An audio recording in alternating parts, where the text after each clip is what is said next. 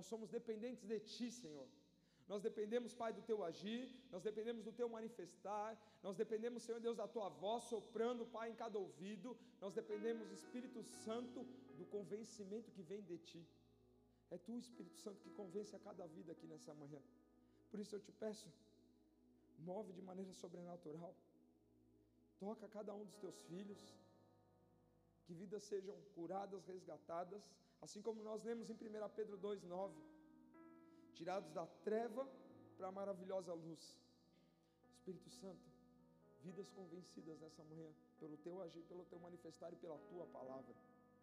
Não é nada sobre nós, é tudo do alto, tudo vem do alto, tudo é para o alto, tudo é a ti, Jesus.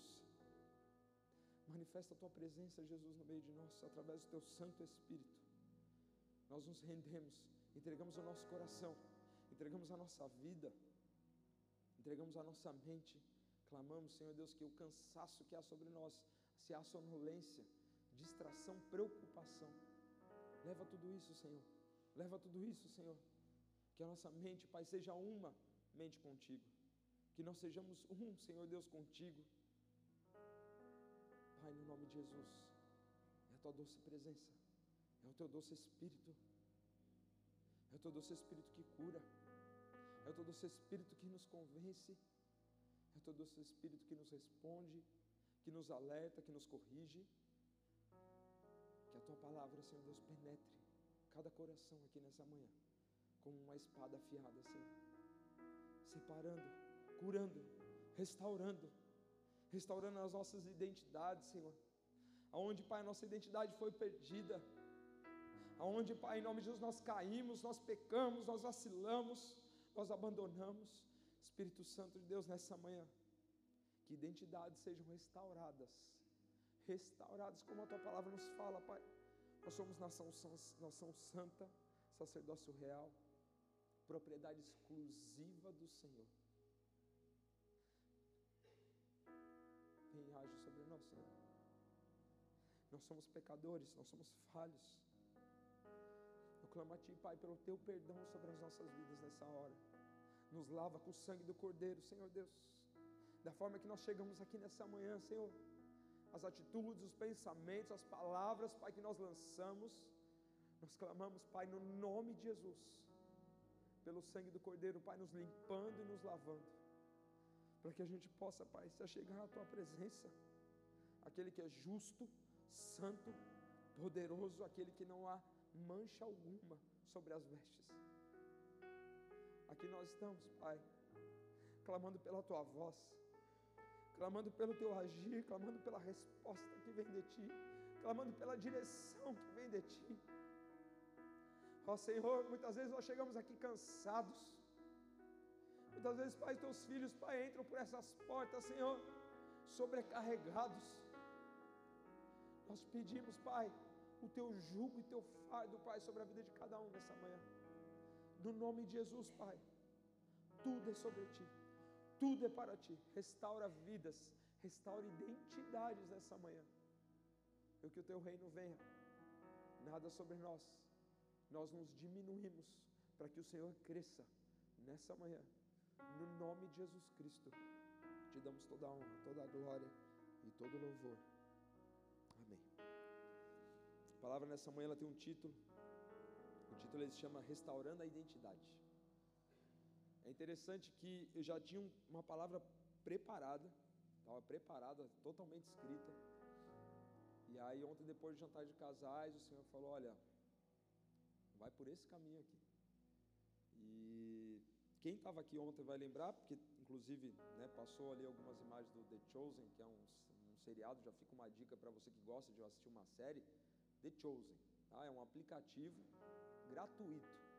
Se você quiser investir na obra, você investe, abençoa os irmãos ali que gravam. The Chosen, fica aqui uma indicação. Excelente série. Conta da vida de Jesus. Principalmente durante o ministério dele, quando o ministério dele começa e eles estão gravando aí até o final. Então fica aqui uma excelente oportunidade. Quem esteve aqui vai, vai entender o que eu estou falando.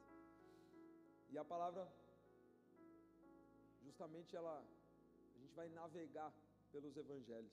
A gente vai passar por Lucas, vai passar por Mateus, vai passar por João. Tudo sobre Jesus, falando sobre Jesus. A relação de um versículo com o outro, como que algo que aconteceu lá no passado, dois, três anos depois, Jesus replicou aquela mesma cena para que houvesse uma restauração de uma identidade. Eu tenho certeza nessa manhã que Jesus ele quer restaurar a sua identidade, restaurar aquilo que foi perdido sobre a sua vida. Nós lemos aqui, a palavra fala, João 1,12: Contudo, aos que receberam, aos que crerem em seu nome, deu-lhes o direito de se tornarem filhos de Deus. Isso é uma identidade, identidade de filho. Então, que nessa manhã o Espírito Santo fale de maneira profunda contigo. Não sou eu, eu sou um instrumento que precisa estar aqui para que a palavra seja pregada. Mas quem vai convencer você é o Espírito Santo. É Ele que vai entrar lá no fundo do seu coração. Vai revelar o que está oculto, revelar o que precisa ser sarado, o que precisa ser entregue, o que você precisa abrir mão nessa manhã, de um pecado, de uma atitude. Então, que o Espírito Santo fale com você de maneira poderosa. E como o tema é restaurando a identidade, o que é identidade? Que é identidade? O dicionário, eu tomei nota, e ele diz assim: circunstância de um indivíduo ser aquele que diz ser, ou aquele que outrem presume que ele seja. A palavra fala quem nós somos. A palavra fala que você, antes de ser criado, né, os seus dias já tinham sido escritos. Deus conhecia você lá dentro do ventre da sua mãe. Quando você tinha 6 milímetros, quando o coração batia forte. Né? Quem já foi pai e mãe aqui é pai e mãe, ou está no período aí de gravidez, gestação. Sabe o quanto é legal você ir lá fazer um, um exame, ultrassom e é 6 milímetros. Você vê uma batida que parece uma cavalaria passando. 6 milímetros. Existe vida ali em 6 milímetros. E ali Deus já te conhece.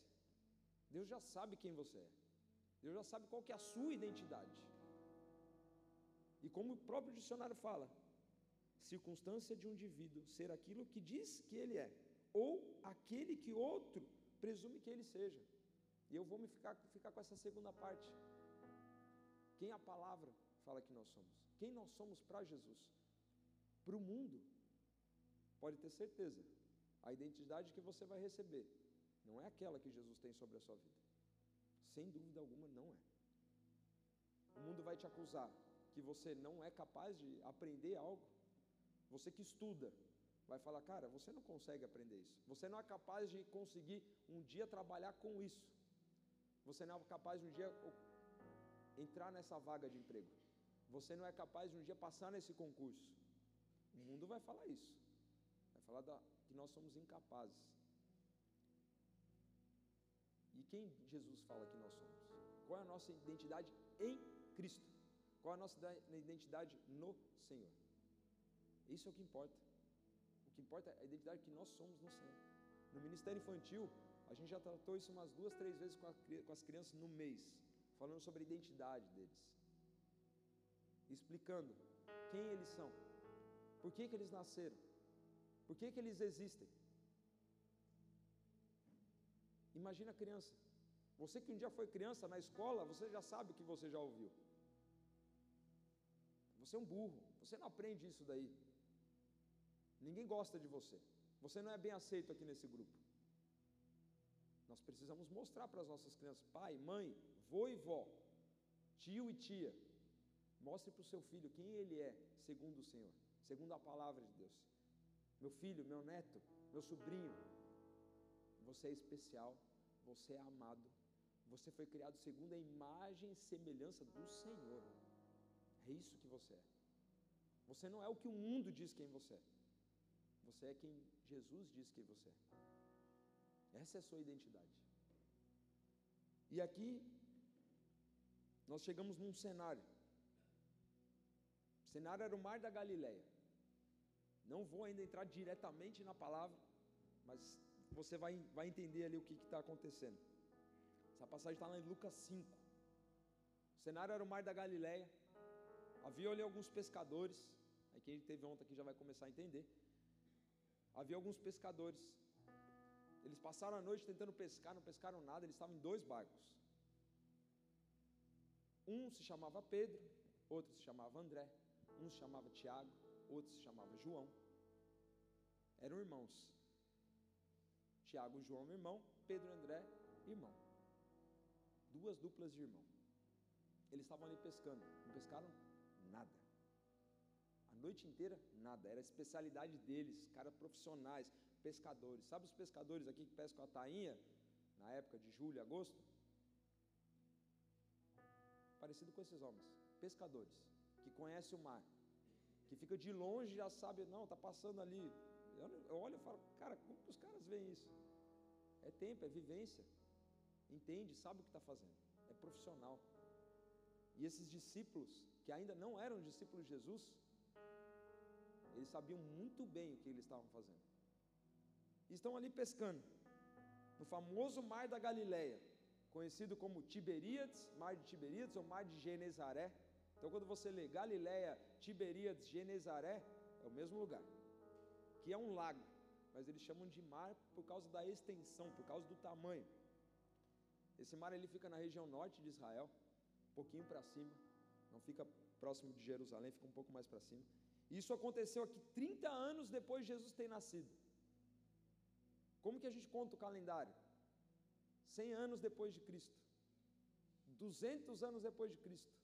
O nosso calendário conta a partir de Cristo. 2022 anos após o nascimento de Jesus Cristo. Isso aconteceu 30 anos após o nascimento de Jesus Cristo.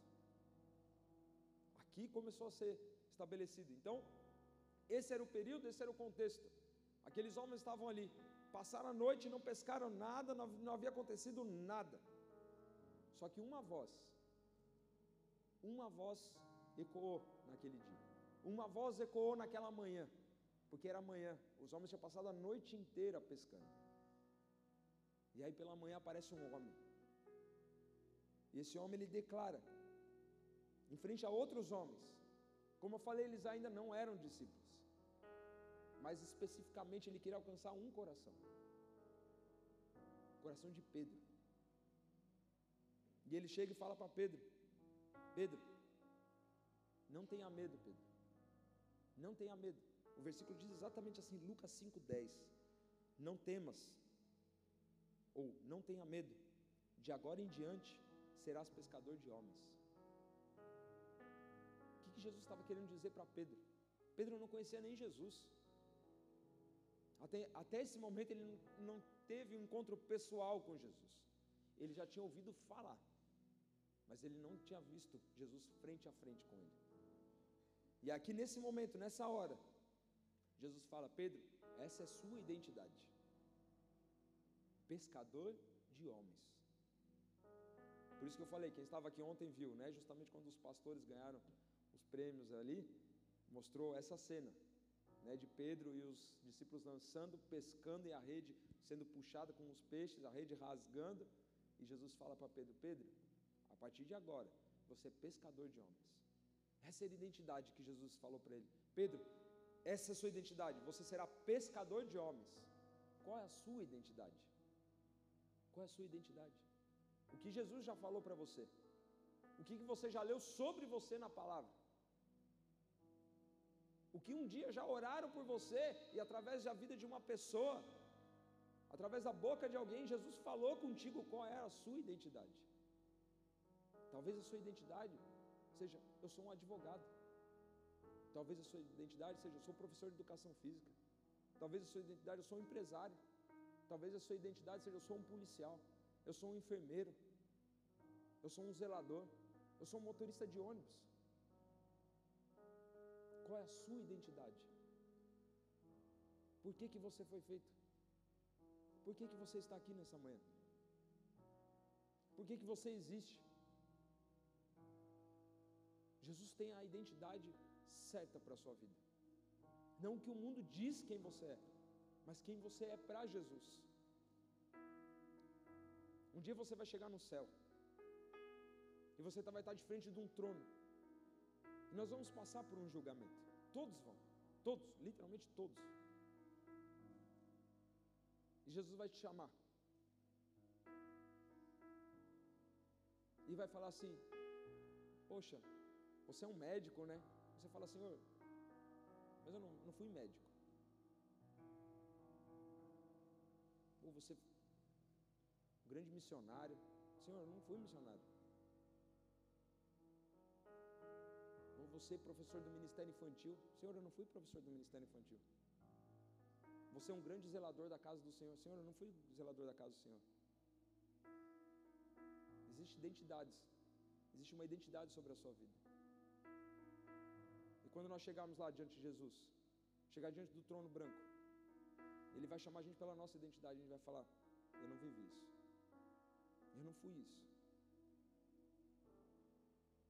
Ontem, durante a, a palavra, é, durante a palavra, quando o pastor estava ministrando, eu olhei aqui para cima e o Senhor falou assim, de maneira profunda: Elton, já foram 39 anos. Daqui a pouco, a vida ela passa super rápido. Daqui a pouco nós estamos com 50, 60, 70, 80. E aí quando a gente olhar para trás, você vai falar: um dia Deus me deu um sonho, um dia Deus me deu um projeto. Um dia Deus falou para mim: vai lá, meu filho, estuda isso, faça isso. Eu estou contigo, eu vou te capacitar, eu vou te dar a provisão que você precisa. Eu te capacitei para você ser um professor. Eu te capacitei para você ser um médico. Eu te capacitei você para ser um pregador da palavra. E o pregador da palavra que eu falo é principalmente fora da igreja. Eu preparei você para ser um evangelista. E eu refletindo sobre isso, pensando, Senhor, a nossa vida passa muito rápido. E pensando justamente, pastor aqui pregando, eu falei, vai ter um dia que os jovens que estão servindo a gente, que é aquilo que eu falei no início, vai ter jovem que vai estar aqui em cima pregando. Vão ser outros casais. Vão ter gerações aqui que não vão estar mais aqui na igreja. Gerações já vão ter passado. E como foi a nossa vida? Nós vivemos de fato a nossa identidade. Jesus está te dando uma oportunidade de você recomeçar. Uma oportunidade da sua identidade ser restaurada nessa manhã. Para que você viva todos os sonhos que Ele tem sobre a sua vida. Não dê ouvidos para aquilo que o mundo diz. Dê ouvido para que Jesus fala sobre você. Ele é contigo. Ele é contigo, Ele é por ti. E a palavra continua. Lucas 5,8. Pedro disse assim para Jesus. Logo depois que Jesus falou assim: Pedro, você vai ser pescador de homens. Pedro tinha dito no versículo 8, nós lemos Lucas 5,10, agora o versículo Lucas 5,8. Diz: Senhor, retira-te de mim, ou Senhor, afasta de mim, porque sou pecador. Uma declaração verdadeira. Nós somos pecadores. Nós somos pecadores. Ninguém aqui é perfeito. Nós carecemos de Jesus. Nós carecemos da presença dele. E diante de toda a grandeza, diante de tanta santidade, a gente se diminui, a gente se esvazia, porque de fato nós somos pecadores. Mas aí você pode pensar, como Jesus diz para Pedro que Pedro seria pescadores de homens, pescadores de vidas, se ele era um pecador. E poucos anos depois, por isso que eu te situei no tempo, isso aconteceu 30 anos depois, quando Jesus nasceu, ou seja, quando Jesus começou o ministério dele. Praticamente três anos depois, Pedro negaria Jesus três vezes. E como isso era possível? Como que Jesus ia falar, Pedro, você vai ser pescador de homens, Pedro? Mesmo você sendo um pecador, mesmo sabendo que você vai me negar. Como que Jesus faz a gente pescador de homens? Como que Jesus sopra o fôlego de vida dele toda manhã sobre a sua vida, sabendo que você é pecador, sabendo que eu sou pecador, sabendo que a gente vai vacilar, porque a gente vacila, a gente tropeça. Como é que Jesus faz isso? Que coisa louca é essa? E aí eu quero deixar essa palavra para que você entenda como isso é possível. Em João 20, não, obviamente não vou ler o capítulo inteiro. A gente encontra um texto. Depois você, na sua casa, você lê lá com calma. A palavra fala que mostra mulheres indo ao túmulo de Jesus. Jesus, ele foi crucificado numa sexta-feira. E num domingo pela manhã, bem de manhãzinha, ainda era escuro, a palavra fala. Era bem naquela virada do, da, da noite, no final da madrugada para o início da manhã. A palavra nos mostra que três mulheres foram ao túmulo e não encontraram Jesus. Ele não estava lá. Logo em seguida veio Pedro e veio João. Eles vieram correndo. A palavra fala que João chegou primeiro, só que ele não entrou no túmulo. Pedro entrou, foi direto. E já constatou que Jesus realmente não estava lá. O fato é que Jesus havia ressuscitado. Ele havia ressuscitado no terceiro dia. Ele não estava mais ali. Nós oramos, nós clamamos, nós choramos para aquele que ressuscitou. Nós não clamamos por um túmulo que ainda existe ossos lá.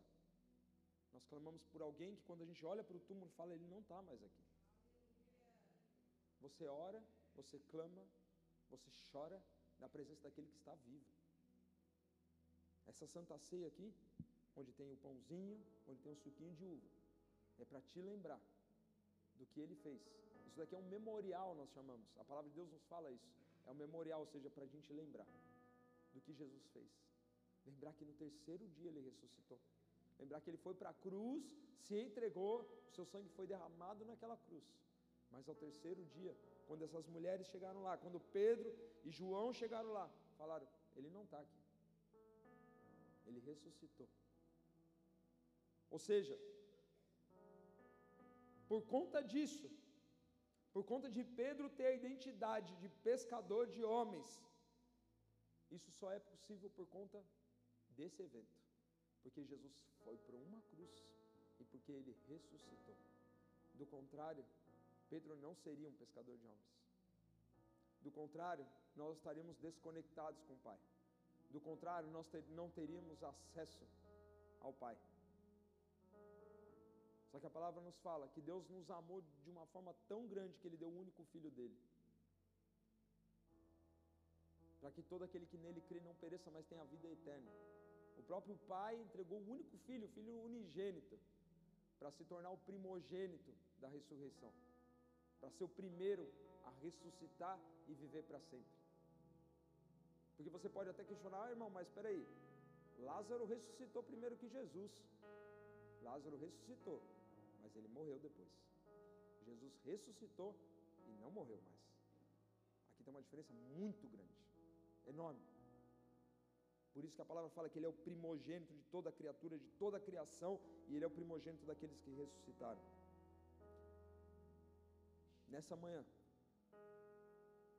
a sua identidade ela vai ser restaurada.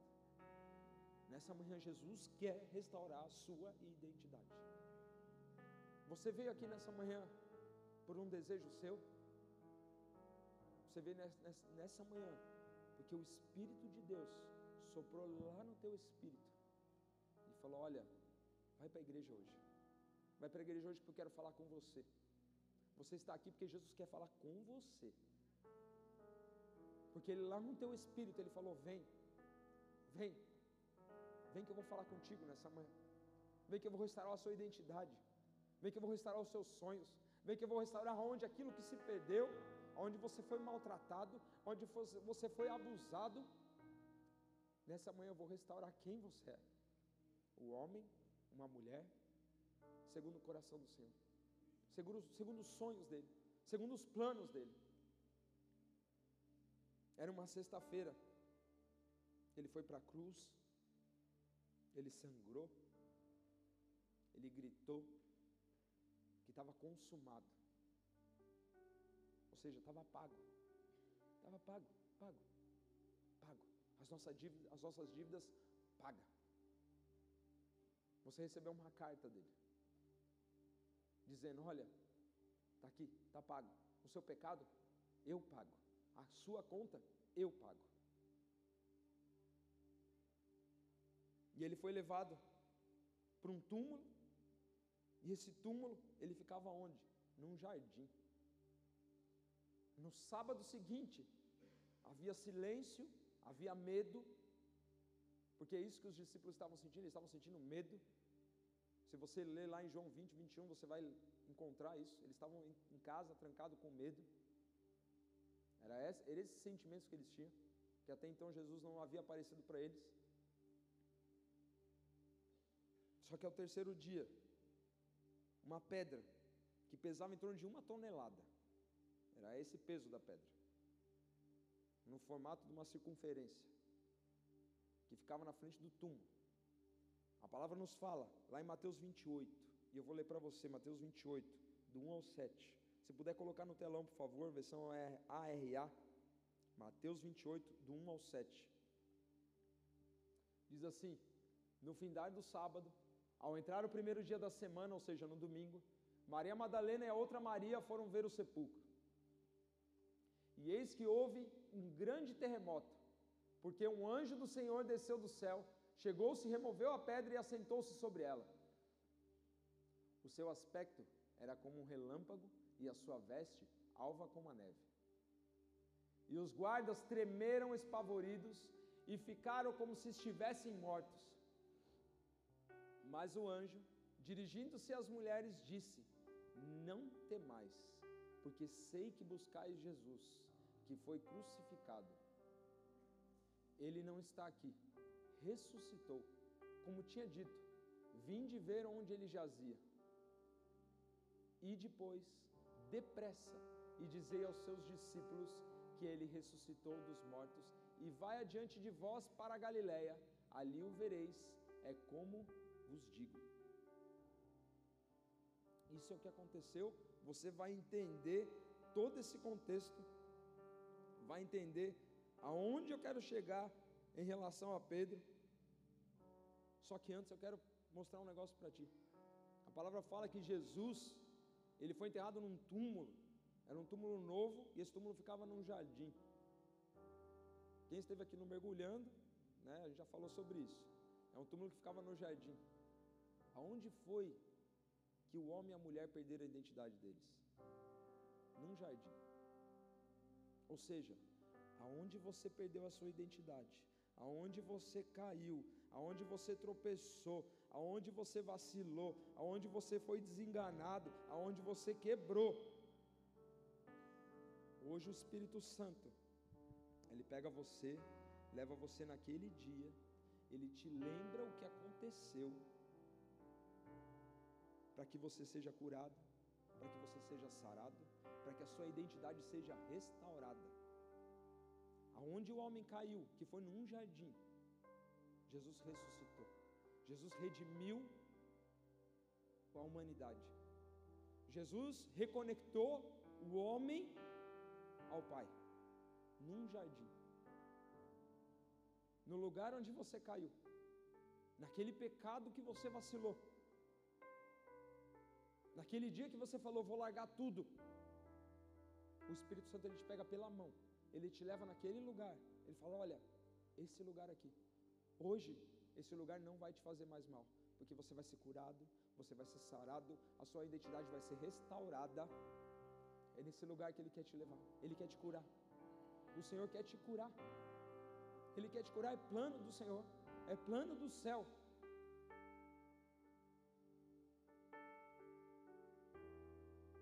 Não esconda sua mão para o Espírito Santo. Não esconda sua mão para o Espírito Santo. Não fale para o Espírito, Espírito, Espírito Santo, perdão. Não me leva. Não me pega pela mão. Talvez alguns aqui já estão lembrando. Foi aquele dia. Foi aquele momento. Foi aquela hora. Foi aquele momento de prazer.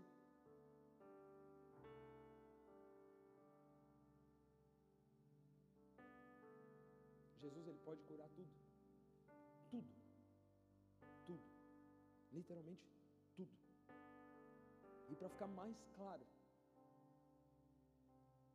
a gente vai para João, João 18. E aí você vai, vai começar a entender esse quebra-cabeça. Como assim? A gente fala de Pedro. Pedro, quando foi chamado, quando ele recebeu a identidade de Jesus, ele estava pescando. Ele estava no mar. Havia pescado vários peixes ali, porque Jesus falou: lança, Pedro, lança, lança a rede desse lado, joga a rede. E Pedro fala: pela tua palavra eu vou lançar. Que tu estás mandando, eu vou lançar. Eu sei que tu és mestre. Ele não sabia que Jesus era o Senhor. Ele não sabia que Jesus era o Messias até então. Ele simplesmente lançou porque sabia que Jesus era chamado de mestre, de Rabone. Ou seja, uma pessoa que era muito conhecida, muito estudioso, muito, sabia muito. Mas até então ele não sabia que Jesus era o próprio Senhor, o próprio Messias.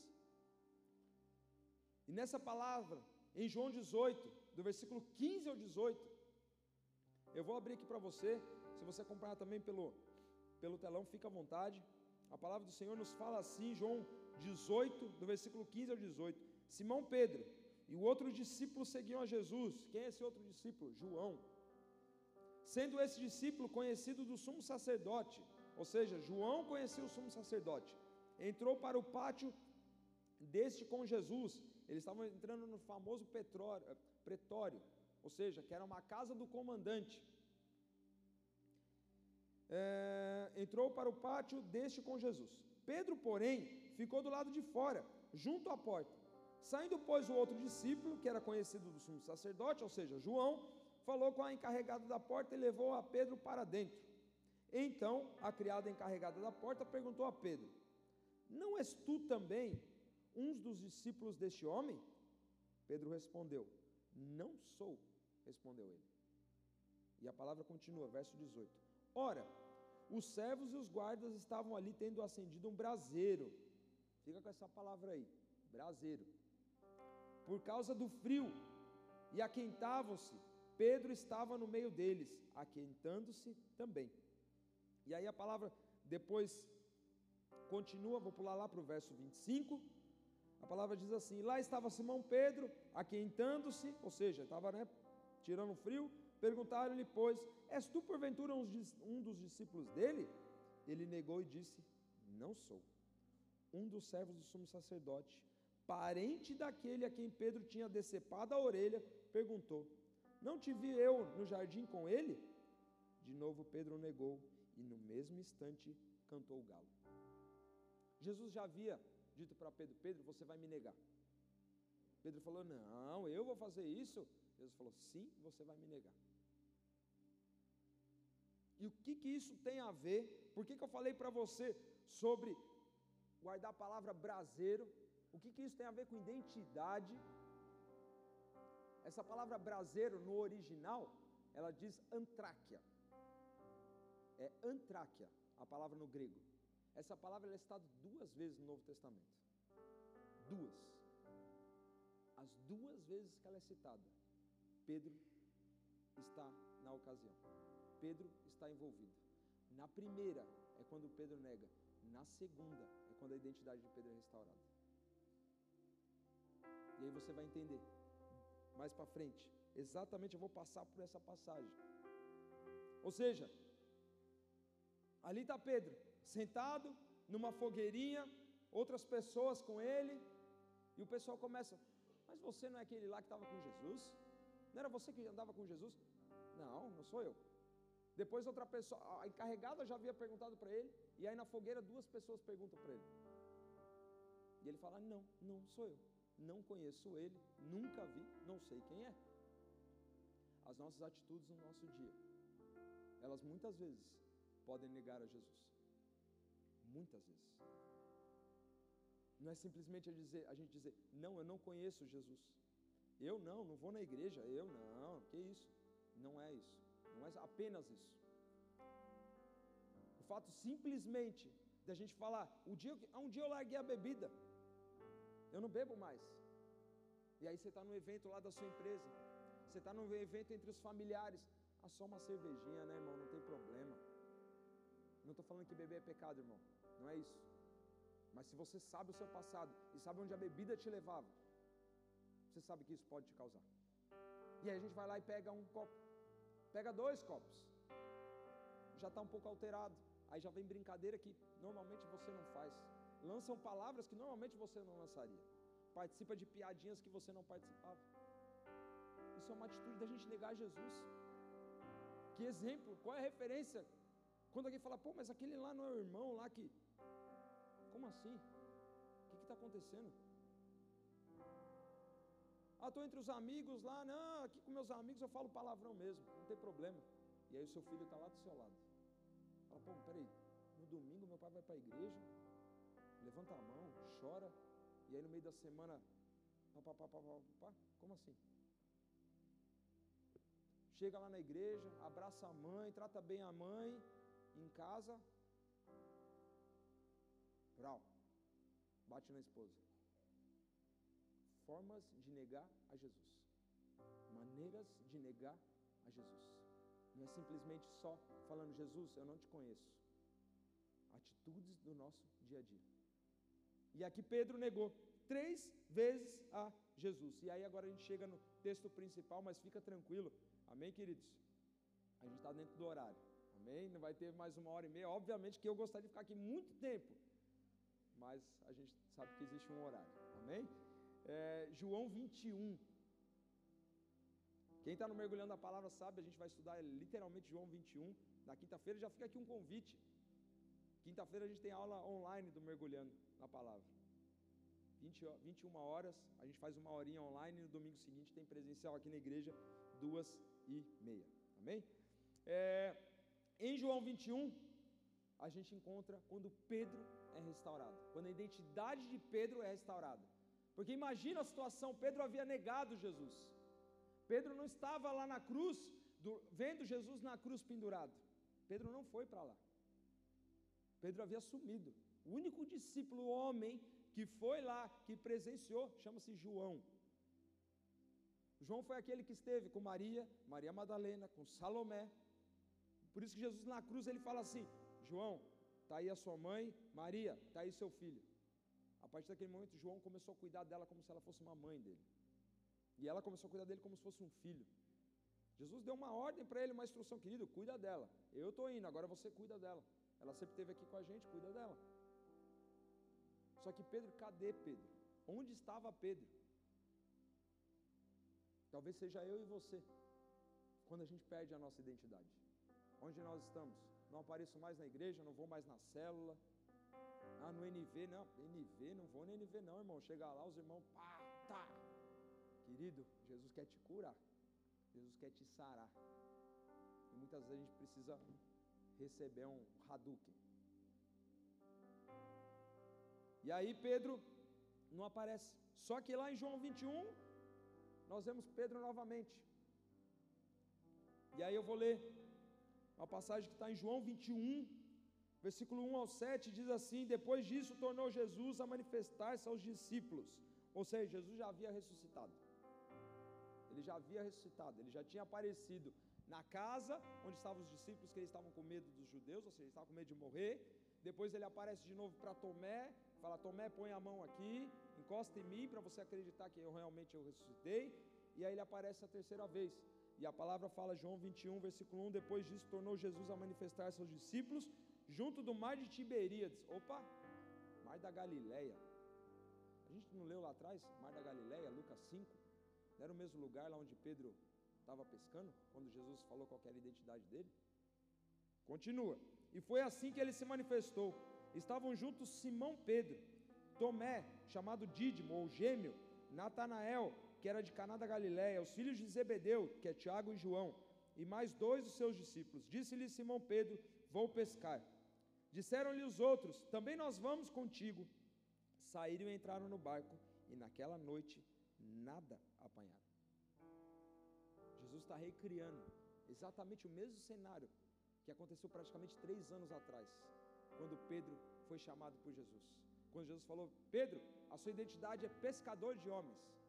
E a palavra continua, verso 4: Mas ao clarear da madrugada, exatamente a mesma coisa, de manhãzinha, ao clarear da madrugada, estava Jesus na praia. Esse aqui era o tema da pregação de hoje. Jesus está na praia.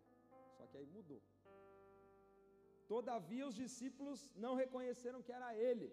Verso 5: Perguntou-lhe Jesus: Filhos, tendes aí alguma coisa de comer? Responderam-lhe: Não. Então lhes disse: Lançai a rede à direita do barco e achareis.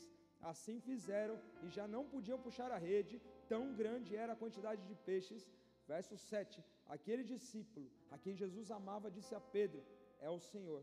Simão Pedro, ouvindo que era o Senhor, cingiu-se com a sua veste, porque se havia despido e lançou-se ao mar. Quando ele falou essa oportunidade, eu estou diante do Mestre, eu estou diante do Senhor. Ele realmente, Ele está vivo, Ele já apareceu para nós e Ele está aqui novamente. Jesus está recriando toda a cena, toda a cena por causa de uma vida. Ou seja, você é importante para Jesus. Uma vida é extremamente importante para Jesus. Você é extremamente importante para Ele. Muito importante. Olha o que Jesus está fazendo, está recriando tudo. Por causa de quem? Por causa de Pedro. A gente vê o que? Mar da Galileia, mesmo lugar. Nós vemos barco, nós vemos pesca, nós vemos rede, nós vemos peixe. Tudo igual. Por quê? Jesus está falando, Pedro, eu vou restaurar a sua identidade. Você ainda não sabe, Pedro. Você ainda não sabe, mas eu estou preparando isso para restaurar a sua identidade. Então Jesus talvez trouxe aqui essa manhã por causa da sua identidade, ou talvez seja algo que você perdeu na sua vida. E Jesus preparou essa manhã. Como eu falei, ele, o espírito dele comunicou com o seu espírito e falou: Vai para a igreja hoje. Corpo, alma, levanta da, da, da cama, levanta do sofá, põe uma roupa, toma um banho, vai para a igreja. E aqui está você. Está você. O Espírito Santo falando contigo, talvez te confrontando, te mostrando aonde foi que caiu, onde foi que vacilou, aonde precisa ser curado, onde precisa ser sarado. E aí a palavra fala, no versículo 9 de João 21, ao saltarem em terra, viram ali umas brasas. Lembra do braseiro? Lembra das brasas? Esse daqui é o segundo momento que aparece. São dois momentos que aparece a mesma palavra antráquia no grego, no Novo Testamento. E é nas duas situações de Pedro, aonde Pedro um dia negou a Jesus, que foi em volta do braseiro, em volta da fogueira, em volta das brasas. Jesus tinha feito com a própria mão dele umas brasas. E a palavra continua. Viram ali umas brasas e em cima peixes, e havia também pão. Jesus tinha preparado tudo. Tudo. Simplesmente tudo. O Senhor, o Senhor Jesus, Ele é santo, Ele é poderoso, Ele é maravilhoso, e o Espírito dEle é aquele que vai lá no fundo do seu coração, no fundo do meu coração. Minha esposa abriu um culto, um culto com um versículo e fala: Senhor, o Senhor é aquele que vasculha, que conhece, sabe o que passa dentro de nós. O Espírito Santo quer fazer isso hoje, nessa manhã. Mostrar para você, filho, olha aqui, ó, isso aqui está dentro do seu coração. Entrega, larga, para com isso. Não insista ainda nessa situação. Se renda. Eu estou te chamando há tanto tempo. Quando Jesus encontra com Paulo, ainda chamado Saulo, mas aqui é uma questão de região, irmãos. Não é porque Jesus mudou o nome dele, não é isso, tá? Fica para um outro momento. Jesus encontra Saulo caminhando, correndo no cavalo para perseguir os cristãos. De repente Jesus aparece para ele. Jesus fala: Saulo, por que me persegues? Saulo, por que me persegues? Ou seja, tanto tempo Jesus chamando ele. Talvez seja a sua situação. Talvez Jesus está te chamando há tanto tempo e você resistindo. Você fala: Não, não quero. Não quero comprometimento. Não quero compromisso. Deixa eu te falar. Jesus é a melhor opção para a sua vida. E a única. Não há outro além dele.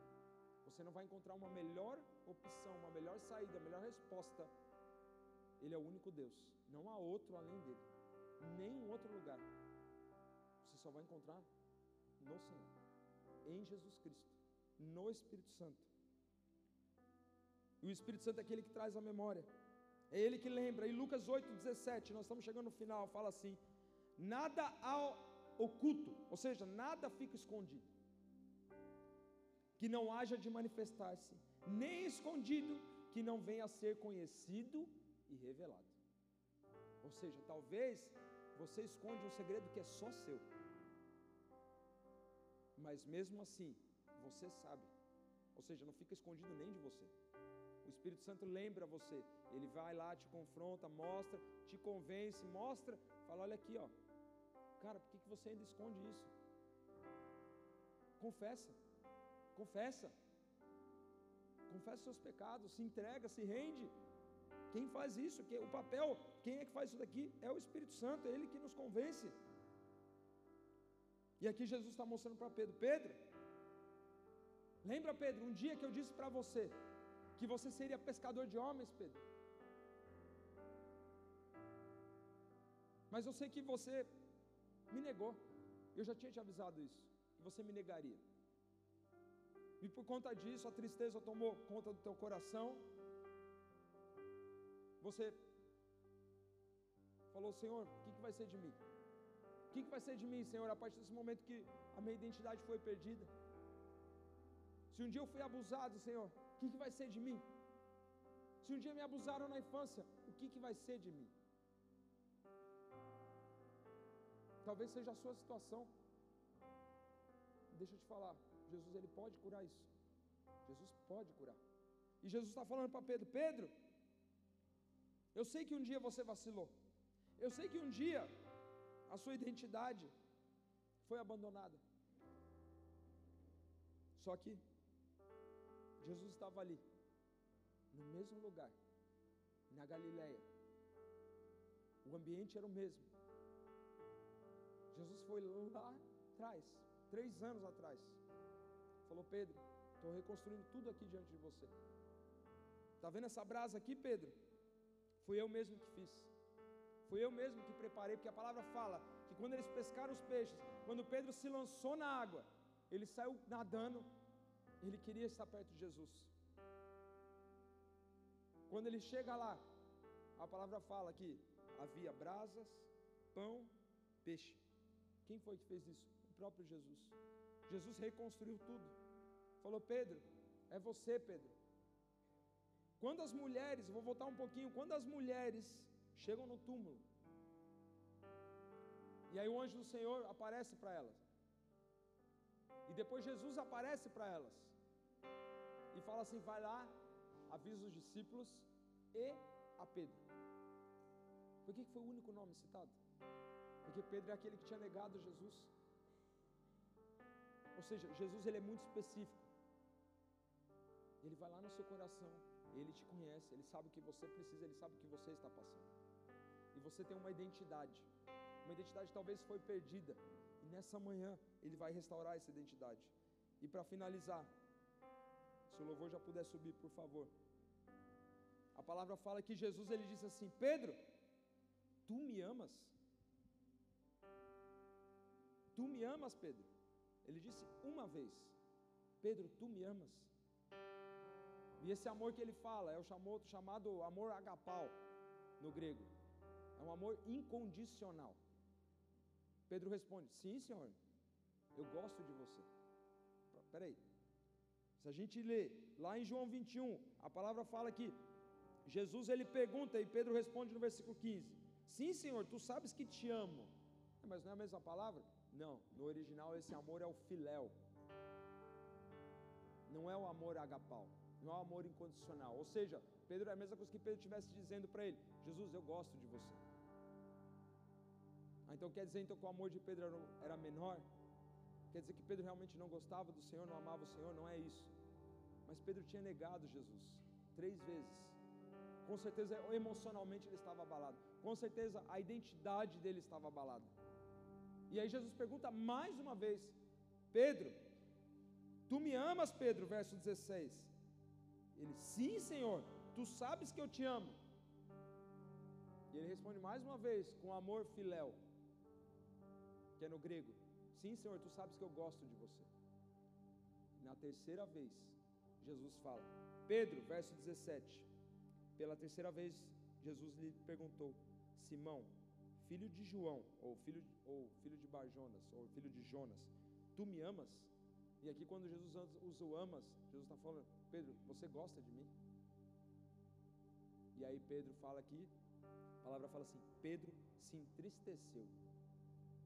Entristeceu por quê? Porque o Senhor já não estava perguntando para ele: Pedro, você me ama com amor agapau? O Senhor perguntou: Pedro, você gosta de mim? E a palavra fala que Pedro respondeu: Senhor, tu sabes todas as coisas, tu sabes que eu te amo. Jesus lhe disse: Apacenta as minhas ovelhas. Ou seja, nesse dia, a identidade de Pedro foi restaurada. E como que a gente sabe isso? Porque a partir do momento que Jesus ele fala: Olha, eu vou subir aos céus, as minhas ovelhas vão ficar. E eu estou entregando para você, Pedro, a responsabilidade de apacentar as minhas ovelhas.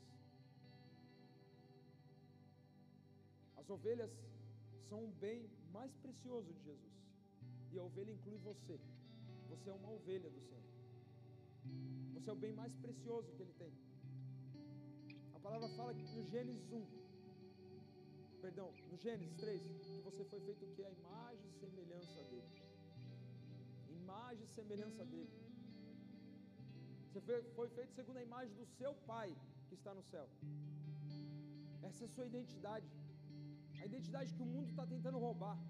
Por que, que o mundo tenta confundir as nossas crianças hoje? Para roubar a identidade delas. Para quando elas chegarem à adolescência, quem sou eu? O que, que eu faço nesse mundo? Eu não sei se eu sou mais menino, eu não sei se eu sou mais menina, o que, que eu sou? O mundo quer roubar a nossa identidade. Mas Jesus está falando nessa manhã: eu restauro a identidade da minha igreja, eu restauro a identidade da minha noiva. E como isso é possível, mesmo a gente sendo pecador, igual Pedro era? Como que Jesus fala, Pedro, você vai ser pescador de homens, Pedro? Mesmo ele sendo pecador, mesmo no verso 8, Lucas 5, ele falou: Senhor, mas eu sou pecador, se afasta de mim. Porque no terceiro dia ele ressuscitou. E dois dias antes, ele tinha ido para uma cruz. E ele se entregou. E o sangue dele escorreu. Ele sofreu. Ele levou bofetadas. Ele levou soco. Se você não sabe, mas os instrumentos que eram usados eram instrumentos, tinham um cabo de madeira, fitas de couro, na ponta eram pontas de aço ou pontas de osso. E aquilo, na hora que batia nas costas, puxava, rasgava, rasgava ao ponto de aparecer os órgãos, os músculos. A palavra fala que Jesus ele foi preso no madeiro. Antes de ir para a cruz, ele foi preso no lugar e ali o pessoal batia nele e ele sofreu o mais duro castigo. O Império Romano ele tinha três métodos de bater Jesus pegou o mais duro que tinha. Ou seja, os soldados romanos batiam nele até se cansar. Por que, que ele fez isso? Porque ele queria se aparecer. Querido, ele fez isso por você. E como está a sua vida? Como você tem vivido a sua vida? Sabendo que alguém foi para a cruz por conta de você. Sabendo que alguém sofreu, morreu numa cruz. E ainda quando estava na cruz, chegou um soldado e enfiou uma lança nele. Ele é tão misericordioso, Ele é tão bondoso, Ele é tão maravilhoso. Porque Ele fala assim: Olha, Pedro, está vendo aqui? Eu tô, preparei uma brasa, eu preparei um braseiro. Lembra, Pedro, o dia que você caiu? Lembra o dia que você vacilou? Lembra o dia que você pecou, Pedro? Olha aqui, Pedro, eu estou reconstruindo tudo para mostrar que você está perdoado, Pedro. Eu sei que um dia você me negou, eu já havia falado isso. Eu sou soberano, eu sei todas as coisas. Mas Pedro, eu estou reconstruindo. E eu estou mostrando para você, Pedro. Hoje eu restauro a sua identidade. Qual a identidade? Identidade de pescador de homens.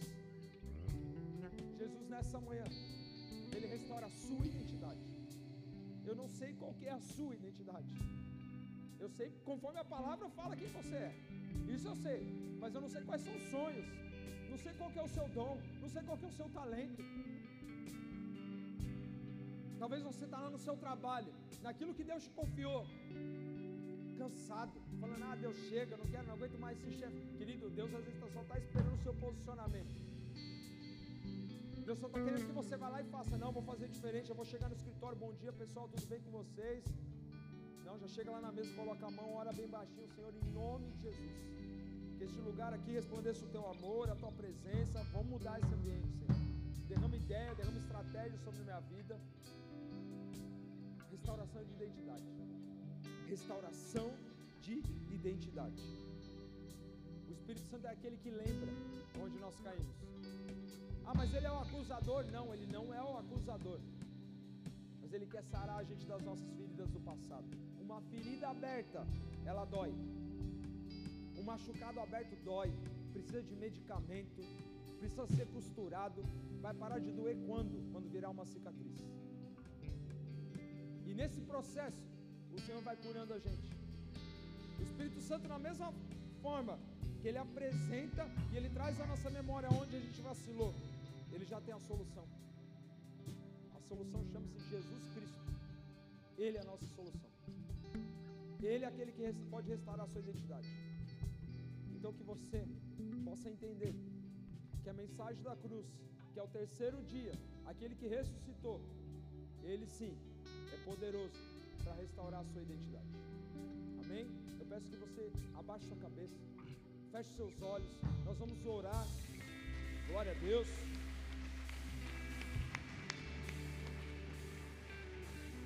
Glória a Deus. Eu queria fazer um convite, a gente já vai para o momento da ceia. Esse convite é para aqueles que ainda não aceitaram Jesus. Se você não aceitou Jesus, eu quero te fazer uma pergunta. Você gostaria de aceitar Jesus? Jesus Cristo de Nazaré, aquele que se entregou e ressuscitou, o único caminho, a verdade e a vida. Você gostaria de aceitar Jesus? Se sim, eu peço que você levante a sua mão, aonde você estiver. E dessa forma eu, eu peço que você ore. Eu vou fazer uma oração. Eu peço que você repita essa oração. Amém? Senhor Jesus. Senhor Jesus. Eu te agradeço. Eu te agradeço. Porque hoje. Porque hoje. A minha identidade. A minha identidade. Foi restaurada. Foi restaurada. Senhor Jesus. Senhor Jesus. Eu te agradeço. Eu te agradeço. Pela tua misericórdia. Pela tua misericórdia. Eu te agradeço. Eu te agradeço. Porque hoje. Porque hoje. Eu tive um encontro contigo. Eu tive um encontro contigo. Senhor Jesus. Senhor Jesus. Me perdoa. Me perdoa. De todos os meus pecados. De todos os meus pecados. Que o meu nome e o meu nome seja escrito seja escrito no livro da vida. No livro da vida. Eu te agradeço. Eu te agradeço. Em teu nome. E em teu nome. Amém. Amém. Pai, no nome de Jesus, eu quero colocar, Pai, essas vidas no teu altar. Te pedindo, Senhor, no nome que é todo sobre todo nome. Que venha a cura, que venha, Senhor Deus, as respostas, que a identidade dos teus filhos, Senhor, em nome de Jesus partir de hoje, Pai, elas possam ser vividas. Que cada um, Senhor Deus, possa viver os propósitos que Tu tens sobre a vida deles. Te peço, Senhor, que Teu Santo Espírito conduza cada um dos Seus filhos. Em nome de Jesus. Nesse novo dia, nesse novo tempo. Ajuda-os, fortalece, guia, orienta, sustenta. Nós te louvamos, nós bendizemos o Teu nome, porque a obra é Tua, o querer é Teu o agir é o teu, a salvação vem de ti, a cura vem de ti. Nós te louvamos, Pai, pela salvação nessa casa. Bendizemos teu santo nome. Tudo é para tua honra e para tua glória, Senhor. Ajuda os teus filhos, Pai. Nós te louvamos, te agradecemos e te pedimos. No maravilhoso nome de Jesus. Amém.